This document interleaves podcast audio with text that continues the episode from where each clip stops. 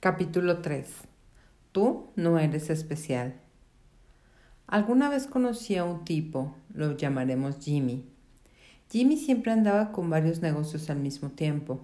En un día cualquiera, si le preguntabas qué estaba haciendo, te recitaba de un jalón el nombre de una firma a la que le realizaba una consultoría, te describía una aplicación móvil de medicina para, la, para la que buscaba inversionistas, te platicaba acerca de un evento de caridad en el que sería invitado para dar el discurso de cierre o la idea que tenía para el tipo de bomba de gas más eficiente que le haría ganar millones. El hombre siempre andaba por todos lados y si le dabas un ápice de tu atención, te pulverizaba contándote lo increíble que era su negocio, lo brillantes que resultaban sus ideas y dejaría caer tantos nombres de gente famosa que te sentirías como si estuvieras hablando con un reportero de espectáculos. Jimmy era positivo todo el tiempo, siempre empujando hacia adelante, siempre trabajando un nuevo ángulo, un tipo ambicioso. El problema era que Jimmy también era un holgazán, mucha plática y cero acción. Drogado la mayoría del tiempo y gastando tanto dinero en bares y restaurantes finos como en sus ideas de negocio, era una sanguijuela profesional. Vivía de los recursos monetarios bien ganados de su familia y de gente que conocía en la ciudad, a la que mareaba con falsas ideas de la tecnología del futuro. Claro, a veces le ponía un poco de esfuerzo o tomaba el teléfono y llamaba a alguien importante. Dejaba caer nombres hasta que se le acababan, pero en realidad nunca le fructificaba nada. Ninguno de sus negocios floreció jamás. Sin embargo, él mantuvo esta forma de vida hasta casi cumplir 30 años. Lo mantenían sus novias y buscaba dinero entre parientes cada vez más lejanos. Y la parte más bizarra de todo es que Jimmy se sentía bien haciendo esto. Tenía una confianza en sí mismo que rayaba en el delirio. La gente se reía de él o le colgaba el teléfono. Ah, ah, ah, no, la gente que se reía de él o que le cortaba el teléfono estaba, en su opinión, perdiéndose la oportunidad de su vida. Las personas que descubrían la falsedad en sus ideas de negocio eran demasiado ignorantes o no tenían experiencia para entender su genialidad. Quienes señalaban su vida de vago lo hacían por celos u odiaban que tuviera éxito porque lo envidiaban. Jimmy hizo algo de dinero, a pesar de que usualmente lo obtenía de manera fraudulenta al plagiar las ideas de alguien más y vendiéndolas como si fueran suyas, al obtener préstamos o peor aún, al convencer a un incauto de que le cediera acciones en su negocio. Incluso, de manera ocasional, conseguía que lo contrataran para hablar en público. ¿Sobre qué?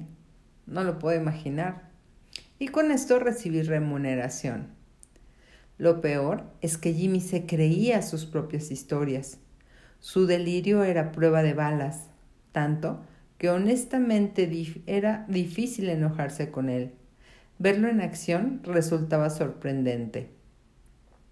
En algunos momentos de los años 60, desarrollar una alta autoestima, tener pensamientos y sentimientos positivos sobre uno mismo, se convirtió en el furor de la psicología. Las investigaciones arrojaron que la gente que se pensaba con alta autoestima por lo general se desenvolvía mejor y causaba menos problemas. Muchos investigadores y responsables políticos de aquella época comenzaron a creer que el elevar el autoestima de una población podía desencadenar beneficios sociales tangibles como una menor tasa de crímenes, mejores resultados académicos, mayor empleo, un menor déficit de presupuesto. Y como resultado de lo anterior, a principios de la siguiente década, los 70, las prácticas de autoestima empezaron a ser enseñadas a los padres, las enfatizaron terapistas, políticos y maestros y se adoptaron como política educativa. Las calificaciones infladas, por ejemplo, se implementaron para conseguir que los chicos que no eran tan brillantes se sintieran mejor sobre su bajo aprovechamiento. Se inventaron certificados de participación y trofeos falsos para actividades mundanas y rutinarias. Los niños recibían tareas tontas, como escribir todas las razones por las que creían ser especiales o las cinco cosas que les gustaban más de sí mismos. Los pastores y ministros predicaban en sus congregaciones que cada uno era único y especial a los ojos de Dios y que estaban destinados a sobresalir de la medianía. Surgieron seminarios de negocios y motivacionales. Se coreó el mismo mantra paradójico. Cada uno de nosotros puede ser excepcional y masivamente exitoso. Una generación después ya tenemos la información. No todos somos excepcionales. Resulta que el simple hecho de sentirse bien con uno mismo en realidad no significa nada a menos que tengas una buena razón para sentirte bien contigo mismo. Resulta también que la adversidad y el, y el fracaso son de hecho útiles e incluso necesarios para desarrollar adultos exitosos y fuertes en términos emocionales. Y resulta que enseñarle a la gente a creer que es excepcional y sentirse bien acerca de sí, sin ton ni son, no logra crear una generación plagada de Bill Gates o Martin Luther Kings. Crea una población llena de Jimmys. Jimmy, el iluso fundador de negocios, Jimmy, el que fumaba mota todo el día y no tenía ninguna habilidad real más allá de hablar bien de él y creérselo.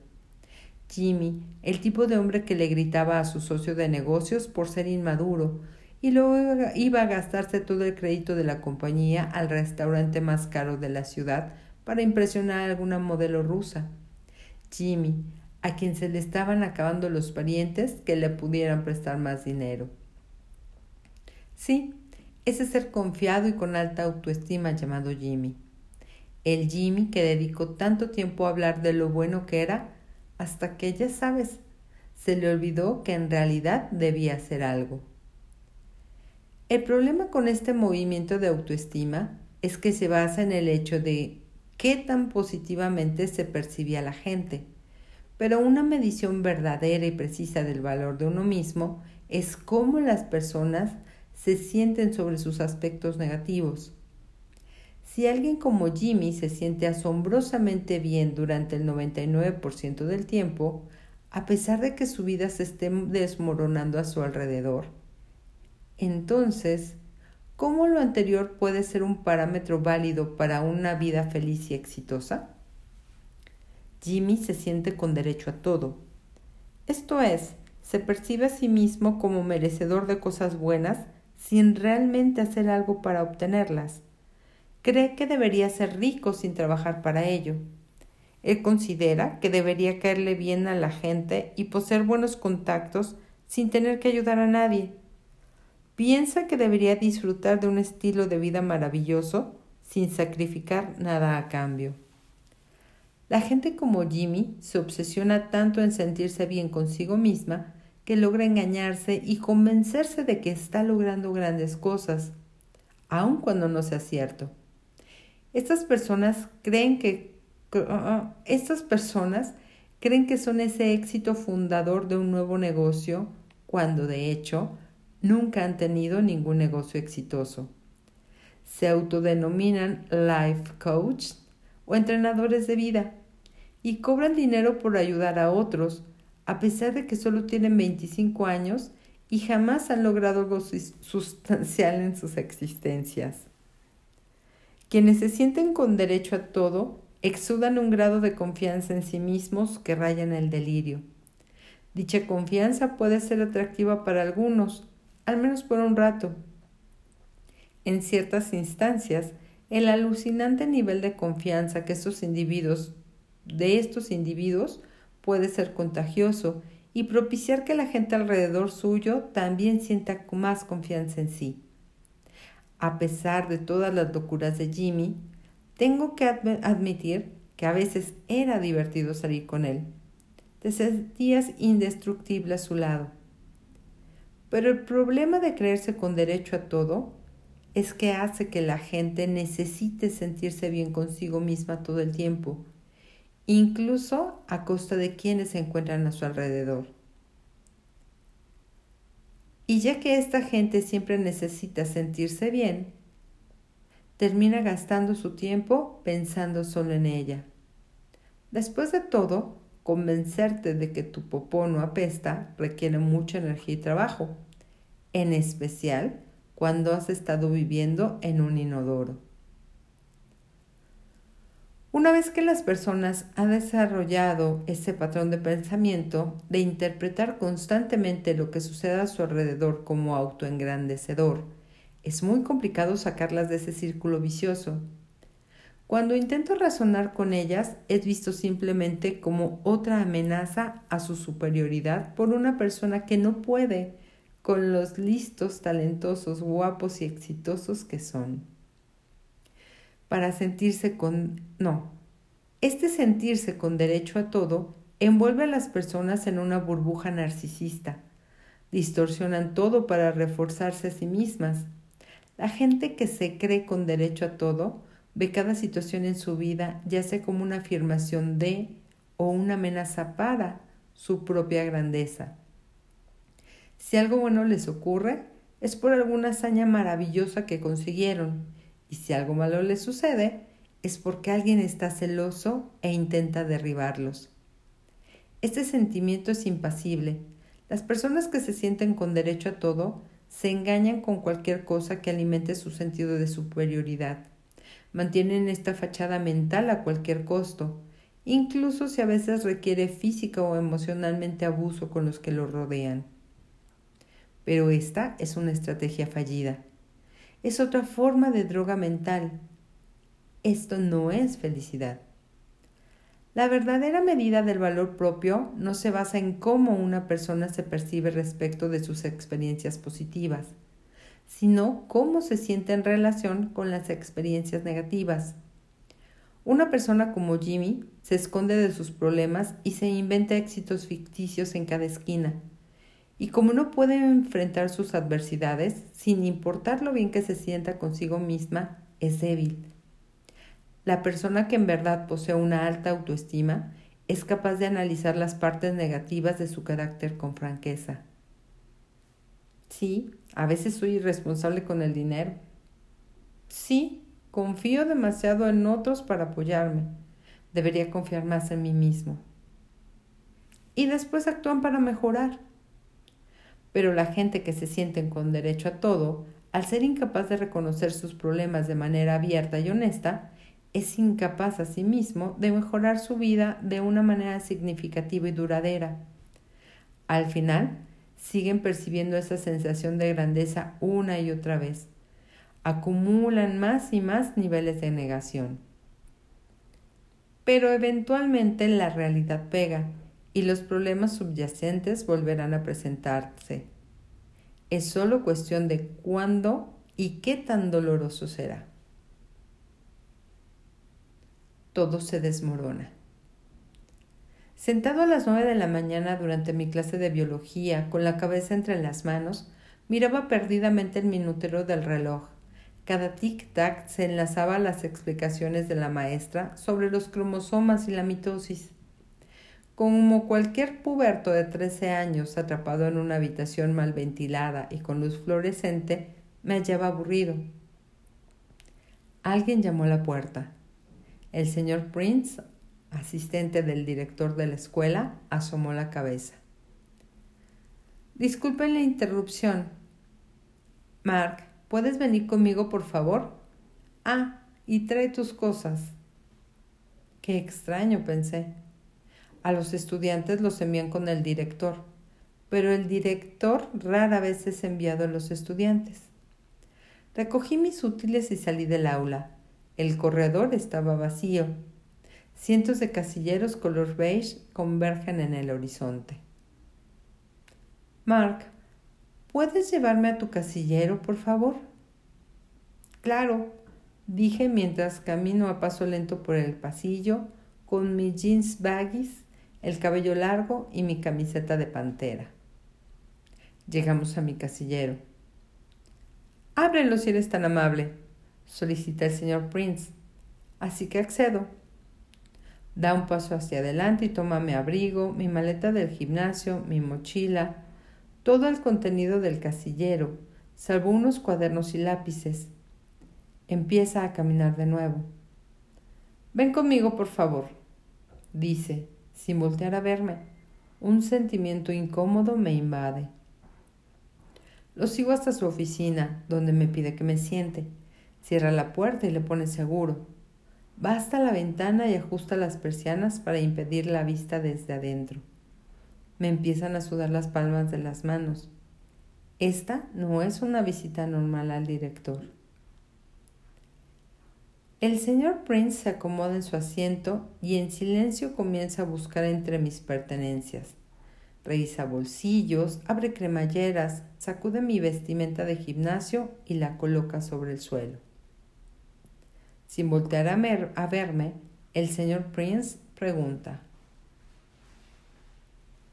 ¿Sabes qué estoy buscando, Mark? No, contesté. Drogas. La palabra me sorprende. Me quedo atento y nervioso. Mm, ¿Drogas? balbuceo. ¿De qué tipo? Me mira con severidad. No lo sé. ¿De qué tipo tienes? Me pregunta mientras abre una de las carpetas y busca en los compartimientos de bolígrafos. El sudor empieza a emanar como hongos en época de lluvias. Sudo profusamente de las manos, ahora los brazos y hasta el cuello. Las sienes me pulsan conforme la sangre se agolpa en mi cerebro y mi cara. Como cualquier puberto de 13 años recientemente ocupado de poseer narcóticos y llevarlos a la escuela, quiero huir y esconderme. No sé de qué habla, protesto, aunque mis palabras suenan mucho más débiles de lo que quisiera. Siento que debo sonar confiado de mí mismo, o quizá no, quizá debería sonar espantado. ¿Los mentirosos suenan más espantados o más confiados? Porque como sé que suenen, quiero sonar al opuesto. En vez de ello, mi falta de confianza destila falta de confianza por sonar tan falto de confianza me hace sentir con menos confianza. Ah, el maldito círculo vicioso del sobreanálisis. Eso ya lo veremos, dice, y dirige su atención hacia mi mochila, la cual en apariencia posee cien bolsillos. Cada uno de ellos está lleno con su propio conjunto de tonterías de adolescente. Plumas de colores, pedazos de papel con notas que nos pasamos en la clase, discos compactos de los noventa con sus estuches quebrados, marcadores secos, un cuadernillo de dibujo con la mitad de las hojas arrancadas, polvo, pelusa y porquería acumulada durante mi exasperante y tortuosa existencia preparatoriana. Debo estar produciendo sudor a la velocidad de la luz porque el tiempo se extiende y se demora de tal forma que lo que son meros segundos en las nueve horas del reloj de la clase de biología ahora se sienten como eones paleolíticos y estoy creciendo y muriendo a cada minuto. Solo estamos el señor Prince, mi mochila, que parece no tener fondo, y yo. En algún punto cerca del periodo mesolítico, Prince termina de registrar mis pertenencias. Sin haber encontrado nada, se le nota nervioso. Voltea la mochila y deja caer toda mi porquería contra el suelo. Ahora suda profusamente como yo excepto que en, ah, ah, ah, excepto que en lugar de mi terror está su ira. Así que no traes drogas hoy, ¿eh? Trata de escucharse casual. Negativo, contesto con el mismo tono. Entonces extiende todas mis cosas, separa cada artículo y los apila junto a mi uniforme de deportes. Mi abrigo y mi mochila ahora yacen vacíos y sin vida en su regazo. Suspira y se le queda viendo a la pared. Como cualquier puberto de trece años encerrado en una oficina con un hombre que lanza airadamente todos sus útiles al piso, quiero llorar.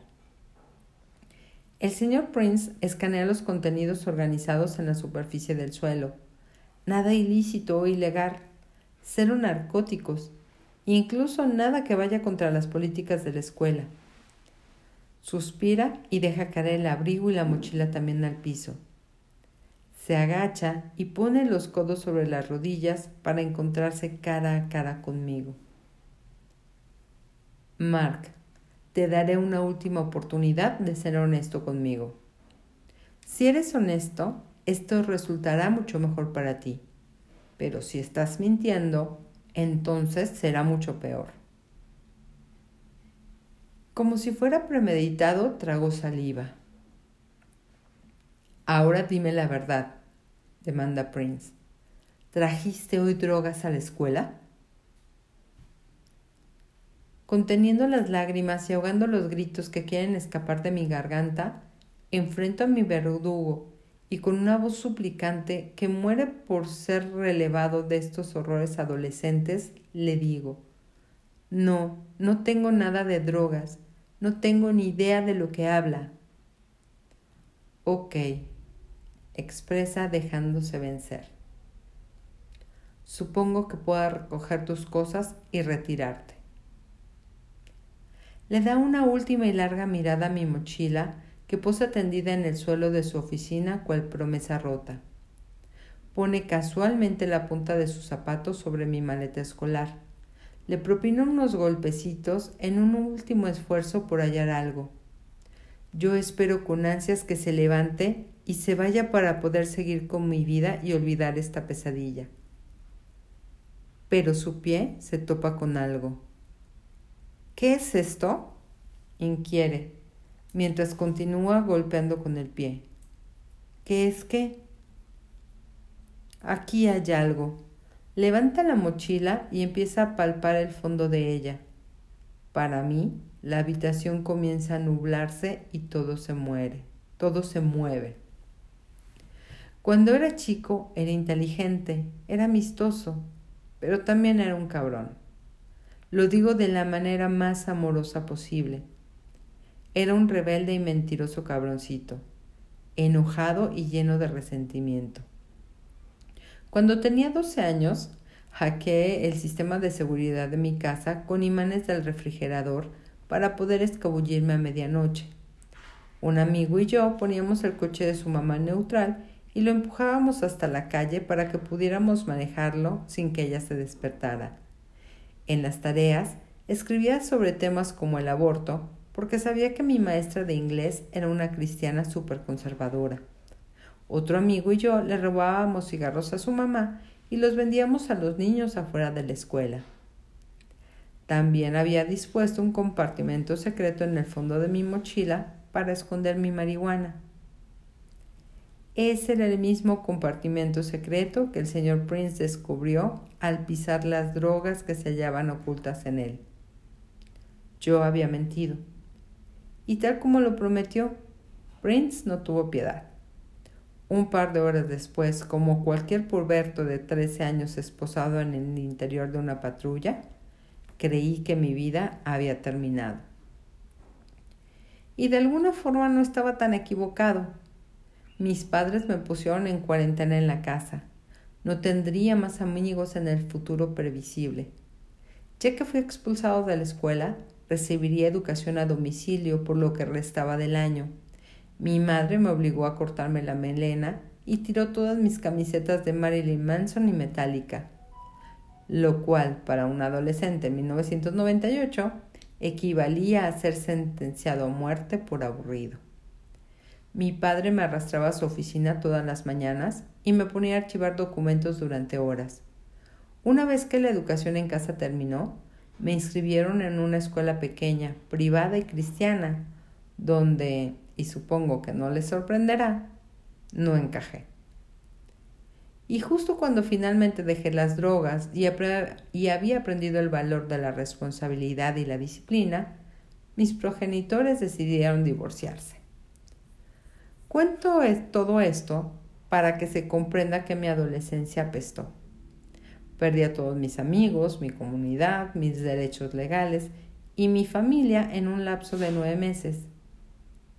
En mis veinte, mi terapeuta llamaría eso una etapa verdaderamente traumática. Y yo me la pasaría más de una década trabajando en desenmarañarlo y tratando de convertirme en un desgraciado menos ensimismado que se cree con derecho a todo. El problema con mi vida hogareña de aquellos tiempos no son las cosas terribles que se hicieron o se dijeron. Peor aún, fueron todas las cosas terribles que necesitan ser dichas y hechas, pero no lo fueron. La capacidad de mi familia para negar la realidad es equiparable a la manera en la que Warren Buffett genera dinero o las Kardashians tienen sexo. Somos campeones en ello.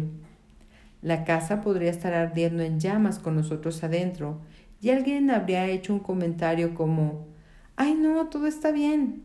Quizás hace un poco de calor aquí, pero de veras, todo está bien.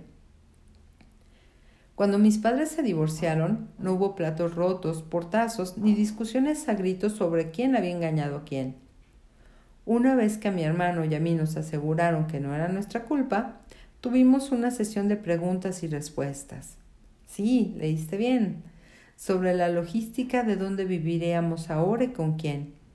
Nadie derramó una sola lágrima, nadie levantó la voz. Lo más cercano a una respuesta emocional que logramos observar mi hermano y yo de mis padres fue escuchar. Nadie engañó a nadie. Ah, eso es bueno.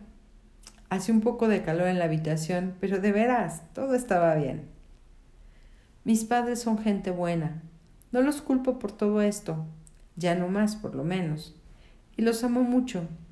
Ellos tienen sus propias historias, sus propios caminos y sus propios problemas, igual que los tienen todos los padres, justo como sus progenitores a su vez los tuvieron y los padres de sus padres, etc.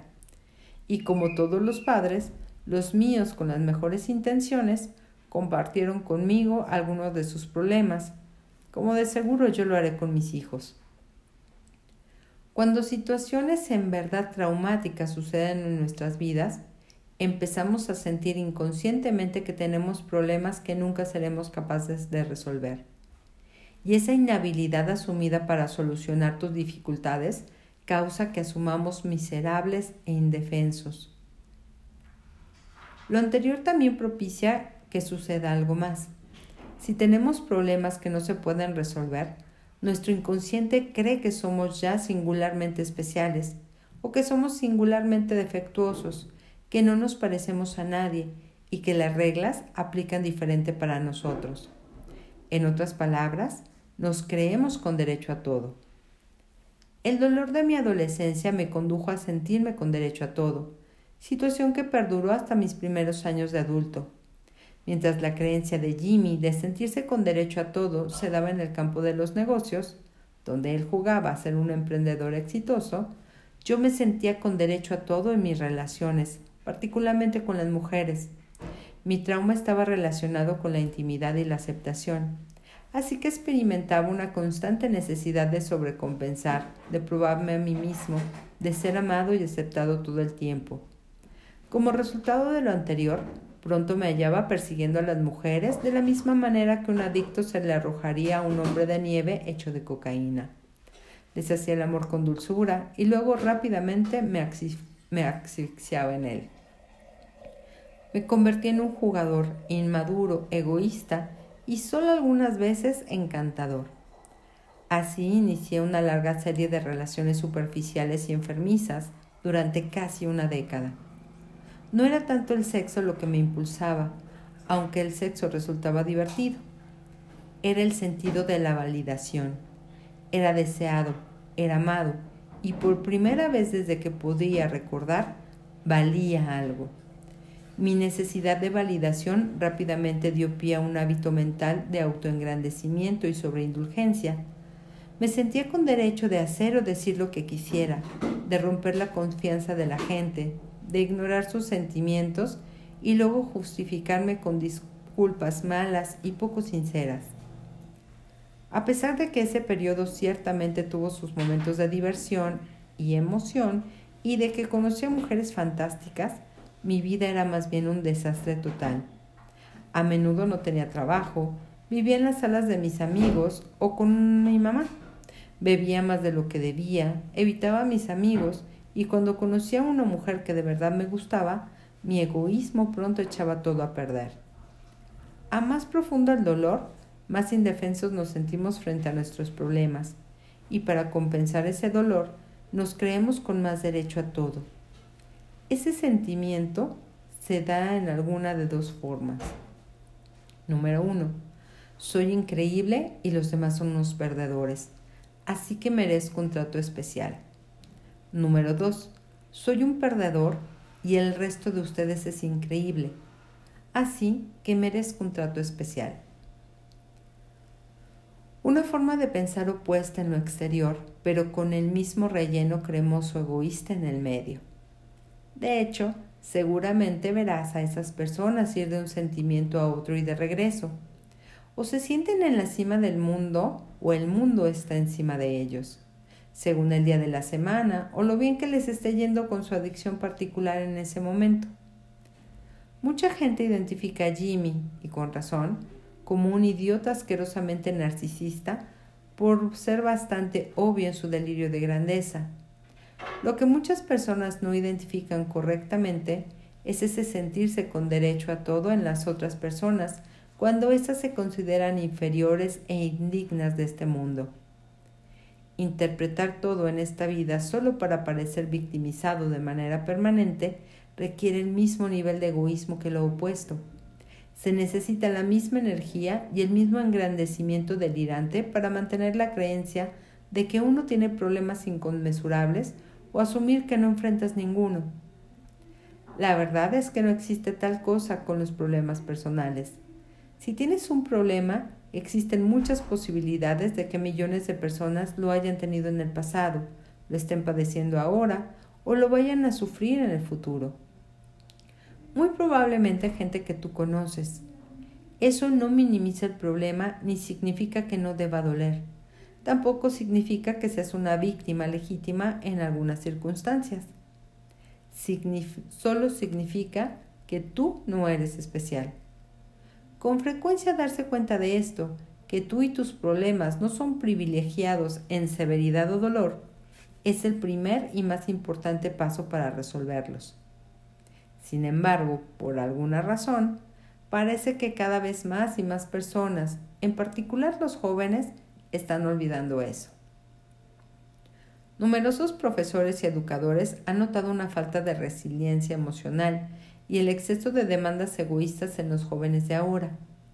No es poco común que ciertos libros sean removidos de un programa educativo por la simple razón de que hicieron mal a alguien los oradores y profesores les gritan y los suspenden por infracciones tan sencillas como sugerir que algunos disfraces de Halloween en realidad no eran tan ofensivos. Los consejeros escolares notan cada vez que cada vez más estudiantes exhiben signos severos de estrés emocional sobre lo que en otras épocas eran experiencias propias de la rutina de las universidades, como una discusión con tu compañero u obtener una calificación baja en clase. Es extraño que en una época en la que estamos más conectados que nunca, sentirse con derecho a todo parezca mantenerse como la droga común. Algo acerca de la tecnología reciente parece permitir que nuestras inseguridades se descontrolen como nunca antes. Mientras más libertad poseemos para expresarnos, más queremos para más ah, Sí, más queremos para ser libres de tener que lidiar con alguien que puede estar en desacuerdo con nosotros o que nos irrite. Mientras más expuestos estamos a puntos de vista opuestos, parecemos estar más molestos de que esos otros puntos de, otros puntos de vista existan. Mientras nuestras vidas se vuelven más fáciles y más libres de problemas, más nos sentimos con el derecho de que éstas sean aún mejores. Los beneficios del Internet y las redes sociales son fantásticos e incuestionables. En muchas formas, este es el mejor momento para estar vivos. Pero quizás dichas tecnologías traen consigo consecuencias sociales no previstas. Tal vez esos avances tecnológicos que han librado y educado a tantos simultáneamente refuerzan más que nunca ese sentirse con derecho a todo. La tiranía del excepcionalismo. Muchos de nosotros somos bastante promedio en las cosas que hacemos. Incluso si eres excepcional en algo, la probabilidad de que seas promedio o mediocre en la mayoría de las otras cosas. Esa es simplemente la naturaleza de la vida. Para ser de verdad bueno en algo, debes dedicarle toneladas de tiempo y energía. Y como tenemos un tiempo y una energía limitado, poco nos volvemos en realidad excepcionales en más de una cosa, si es que lo logramos. Podemos decir que existe una improbabilidad estadística de que una sola persona sea extraordinaria en todas las áreas de su vida, o incluso en varias. Los empresarios brillantes, por lo general, son unos fracasados en sus vidas personales. Los atletas extraordinarios son regularmente superficiales y tan tontos como una piedra de lobotomía. Una piedra con lobotomía.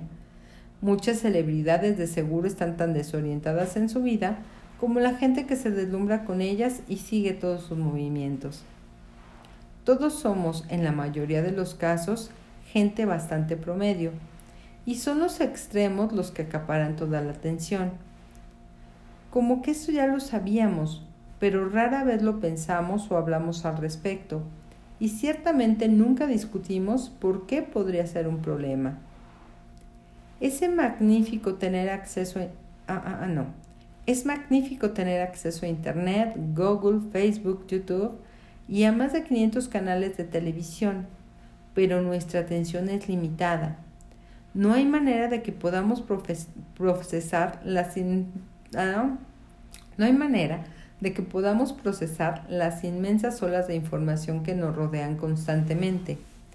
Entonces los únicos ceros y unos que logran romper la barrera y captar nuestra atención son las piezas de información de verdad excepcionales, aquellas en el percentil 99.999. Todo el día, cada hora, somos inundados con lo realmente extraordinario, lo mejor de lo mejor, lo peor de lo peor, lo más impactante de las capacidades físicas, las bromas más hilarantes, las noticias más trascendentes, las amenazas más aterradoras, sin parar. Nuestras vidas hoy están hechas de la información de los extremos de la experiencia humana, porque en el negocio de los medios eso logra que abras los ojos con sorpresa y atrae los dólares. Es esa la verdad última. Sin embargo, la vasta mayoría de la vida reside en el monótono medio, la vasta mayoría de la vida no es extraordinaria, de hecho, es bastante promedio. Dicha marea de información extrema nos... Ah, ah, ah, sí. Dicha manera de información extrema nos ha condicionado a creer en el, excepcionalismo. Ah, perdón, voy de nuevo. Dicha marea de información extrema nos ha, nos ha condicionado a creer que el excepcionalismo es el nuevo estado normal. Y debido a que casi todo el tiempo todos somos demasiado promedio, el diluvio de información excepcional nos hace sentir muy inseguros y desesperados, porque claramente no estamos siendo lo suficientemente buenos. Así que sentimos más y más la necesidad de compensar a través de creernos con derecho a todo, por medio de las adicciones, le hacemos frente a esa situación de la única manera en que sabemos hacerlo, ya sea a través de autoengrandecernos o engrandeciendo a los demás.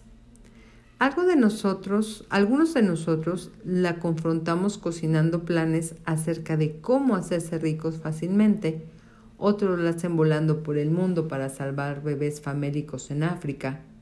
Unos más lo hacen al procurar ser los mejores en la escuela y ganar todos los premios, otros al abandonar los estudios y algunos más intentando tener, sexo con cualquier cosa que hable y respire.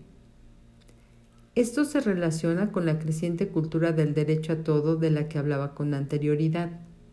Por lo general, los llamados millennials son culpados por este cambio cultural, pero es probable que ellos constituyan la generación más conectada y visible.